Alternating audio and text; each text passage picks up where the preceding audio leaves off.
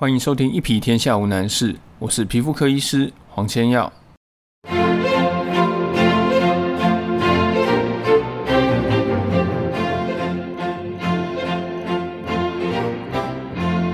今天我们来谈怎么保养，这应该是我被问到的问题里面大概排名前三多的。很多人在门诊会问我：“黄医师，你的皮肤很好诶，你平常都怎么保养的？”那我想告诉你两个很重要的原则。我觉得不管是保养或者是医疗，这两个原则必须要掌握。第一个，它必须要简单。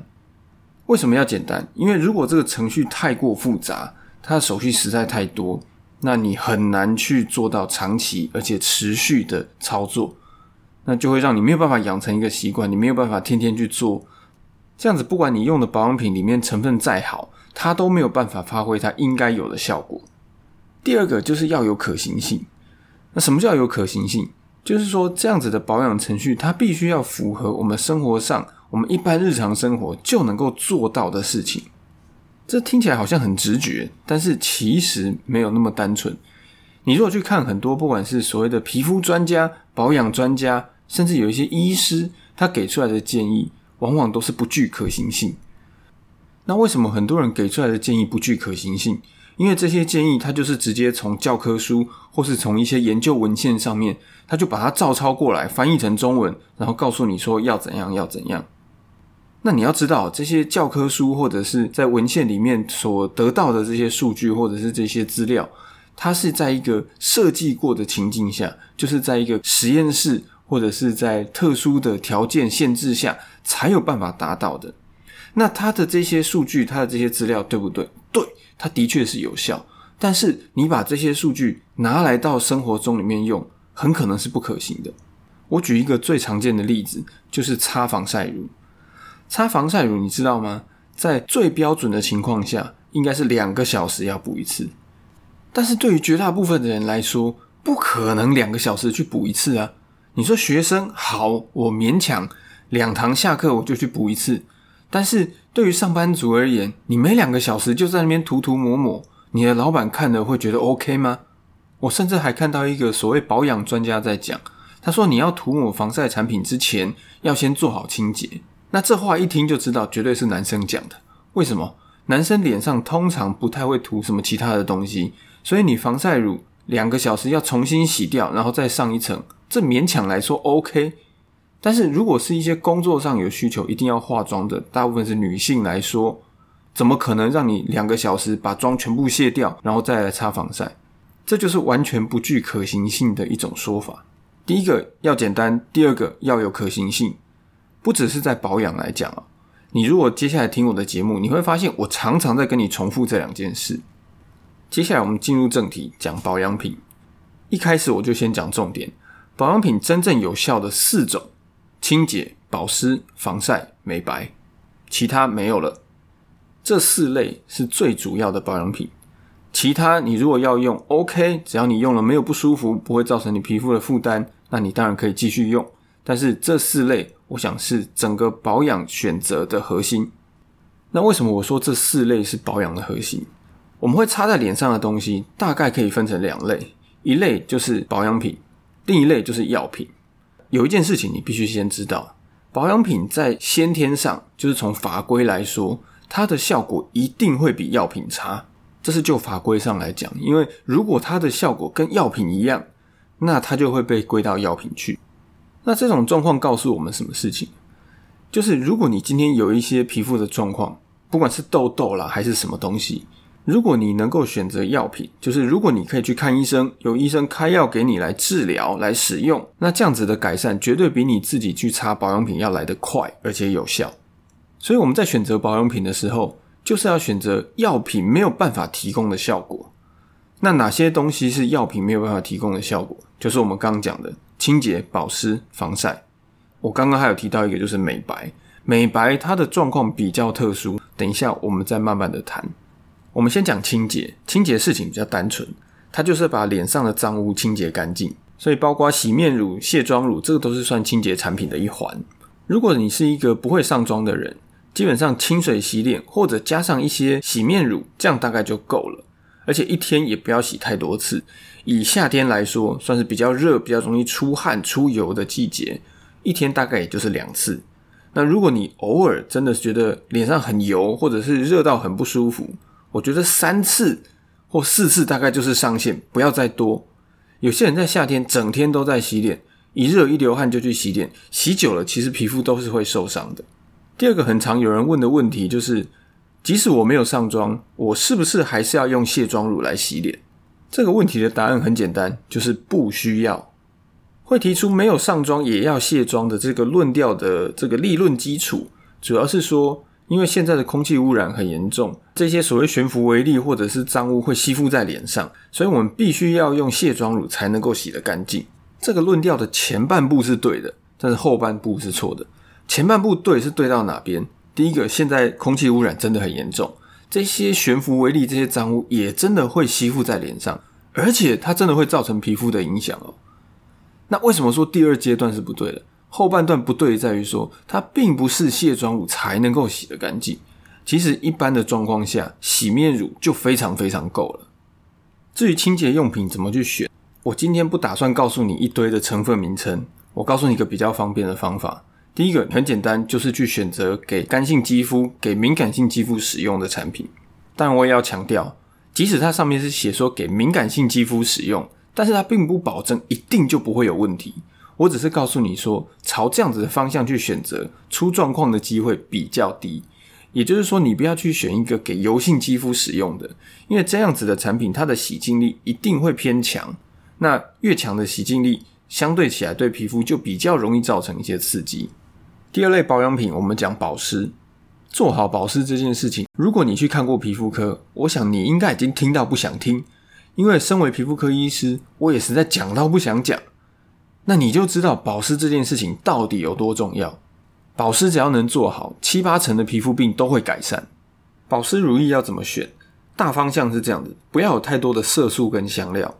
那再来就是你擦的舒服就 OK。尤其如果你皮肤没有特殊的状况，你也不必特别去买所谓医美的产品，还是专柜的产品，你只要擦了自己舒服，那就可以了。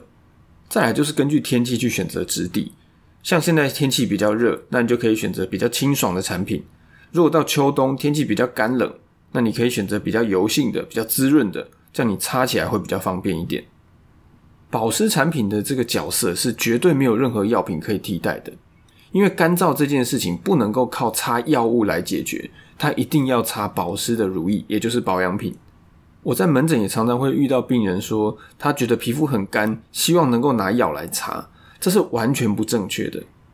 没错，有一些药膏它的质地是比较油性，所以擦上去的确会有一点点比较保湿的效果。但是你要记得哦，这个药里面它一定是有药性成分的。你把它拿来当保养品，天天擦、照三餐擦，那这样久了皮肤一定会受伤。所以药品归药品，保养品归保养品。两个东西有它不同的角色跟功能，千万不能混为一谈。第三类产品，防晒。防晒可以讲的东西真的太多，我之后会再录一集节目，慢慢告诉你一些细节。我们今天先谈一些比较简单的概念。第一个，防晒什么时候要擦？很简单，你只要走出家里大门就必须要擦。有些人就会问，那我都待在室内就不需要擦防晒吗？这个问题是这样了，就学理上而言。的确，在室内还是要擦防晒。为什么？第一个，我们现在的房子绝大部分都有窗户，窗户会有阳光透进来。第二个，现在很多的灯具它还是会有紫外线的释出，虽然很少，但是还是会有。所以，如果就一个最严格的角度来说，对，我们在室内还是要擦防晒。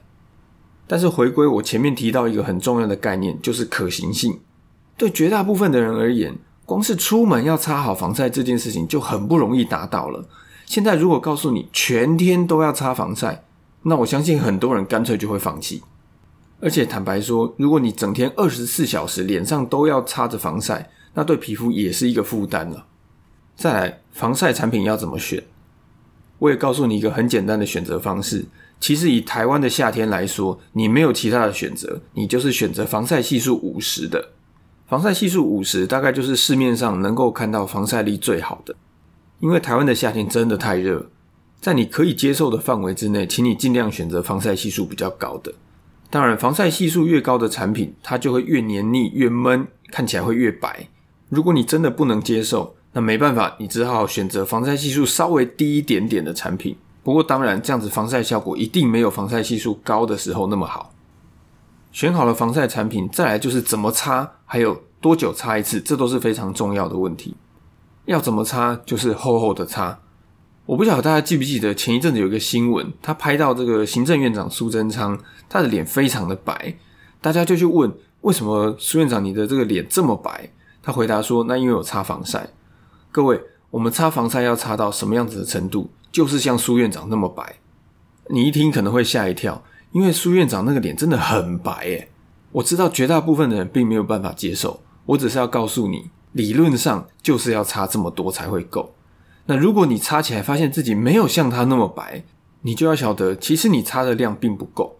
那擦的量不够，相对的就是你的防护效果、你的防晒的效果，就一定没有像它的标示上面讲的那么的好。讲到擦防晒这件事情，我想你脑中应该会浮现一个画面，就是把一些东西往脸上涂。不过我要告诉你，并不是只有脸才需要擦防晒。第一个会被大家漏掉的地方，就是耳朵还有脖子，再来手脚其实也要擦。然后，如果你会穿一些露背的衣服，当然背部也必须要涂到。不管是什么样子的防晒产品，它都没有办法擦一次挡一整天。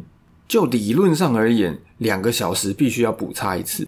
但是我相信，对绝大部分的人来讲，并没有办法两个小时就擦一次。我也很坦白的跟你说，我自己都没有办法每两个小时就补擦一次防晒乳。我帮你想一个比较简单、比较折中的方法。如果你是学生或者是上班族，早上在你出门前应该要擦一次防晒。接下来中午，如果你有出去，不管是吃饭还是休息，应该要再擦一次。第三次就是傍晚，如果你回家的时候太阳还没有下山，那还要再补一次。这样子的做法，我想对绝大部分的人来说都是比较可以接受的。那么擦完防晒回家以后，需不需要用卸妆乳把它洗掉？其实，如果你的防晒产品它没有特别标示说它是防水的。那么你只要用一点，不管是洗面乳、肥皂或者是沐浴乳，都可以洗得很干净，不必特别再用到卸妆乳。前面提的三类清洁、保湿、防晒，它们的角色跟功能是目前没有任何药物可以取代的，所以非常的重要。接下来这第四类产品，美白，某些层面上而言，它是有药物或者是其他治疗方式，比如说镭射可以去取代的。那为什么我还要提它？第一个，这些美白成分，只要它是合法、合乎规定的，它对于淡化肤色、所谓美白这件事情来讲，真的是有效的。第二，有一些黑斑并不适合做太激烈的治疗，比如说有些人的干斑，它就不太适合打镭射。在这种情况下，使用美白的保养品就非常的有重要性。那除了刚刚讲到的清洁、保湿、防晒、美白这四类以外，你在市面上应该还会看到很多的产品。比如说，有的要除皱，有的要拉提，有的要抗老，这一些产品有没有效？我必须说，在某些程度上，它还是会让你有感觉。比如说，你用了以后，可能会觉得细纹比较少，那细纹比较少，就会让你看起来比较年轻一点。那么这些产品的确，它都会添加一些有效的成分，不过基本上会让你看起来细纹比较少，看起来比较年轻。其实绝大部分的效果都是来自于保湿，它会让你的皮肤变得比较饱满。比较饱满以后，就像气球比较吹饱以后，那些纹路就会看起来不明显。所以这一类抗老抗皱的产品，我觉得就看个人，它并不是那么那么的重要。如果你手边刚好有，那我觉得就拿来用；或者是呢，这些东西它不会造成你太大的经济上的负担，你觉得擦了也真的能够让你看起来比较好，那我觉得就用，没有什么坏处。你有没有发现，听到这边，我完全没有听到化妆水跟精华液这两个东西？其实化妆水跟精华液并不像大家想的这么神奇。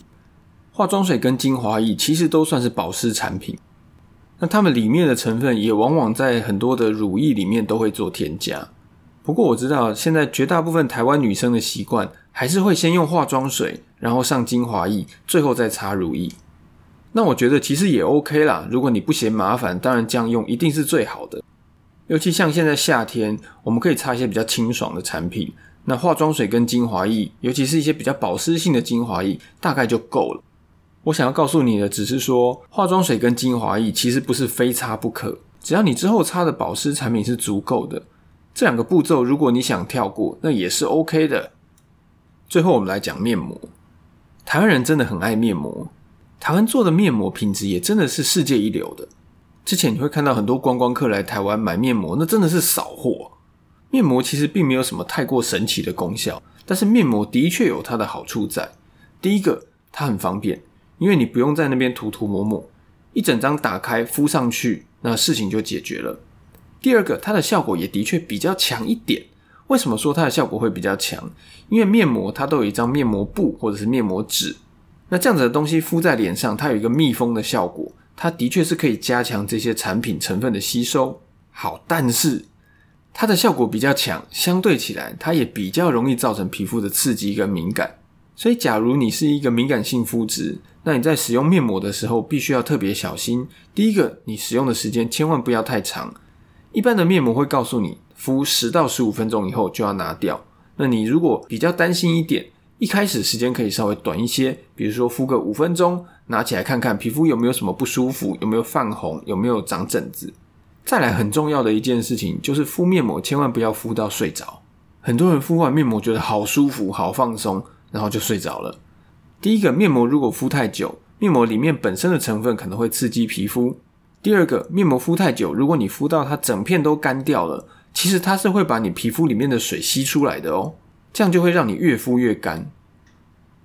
我们来归纳一下今天讲到的内容，最重要的三类产品：清洁、保湿、防晒。如果你有一些美白的需求，当然还可以加上美白产品。所以在最精简的状况下，你可以把你的保养品缩到三或四支，这样子是不是简单很多呢？好，希望你喜欢今天的内容，请记得帮我按五星，更欢迎你留下你的评论。另外，你也可以在脸书上面找到我。我们下次见，我是皮肤科医师黄千耀。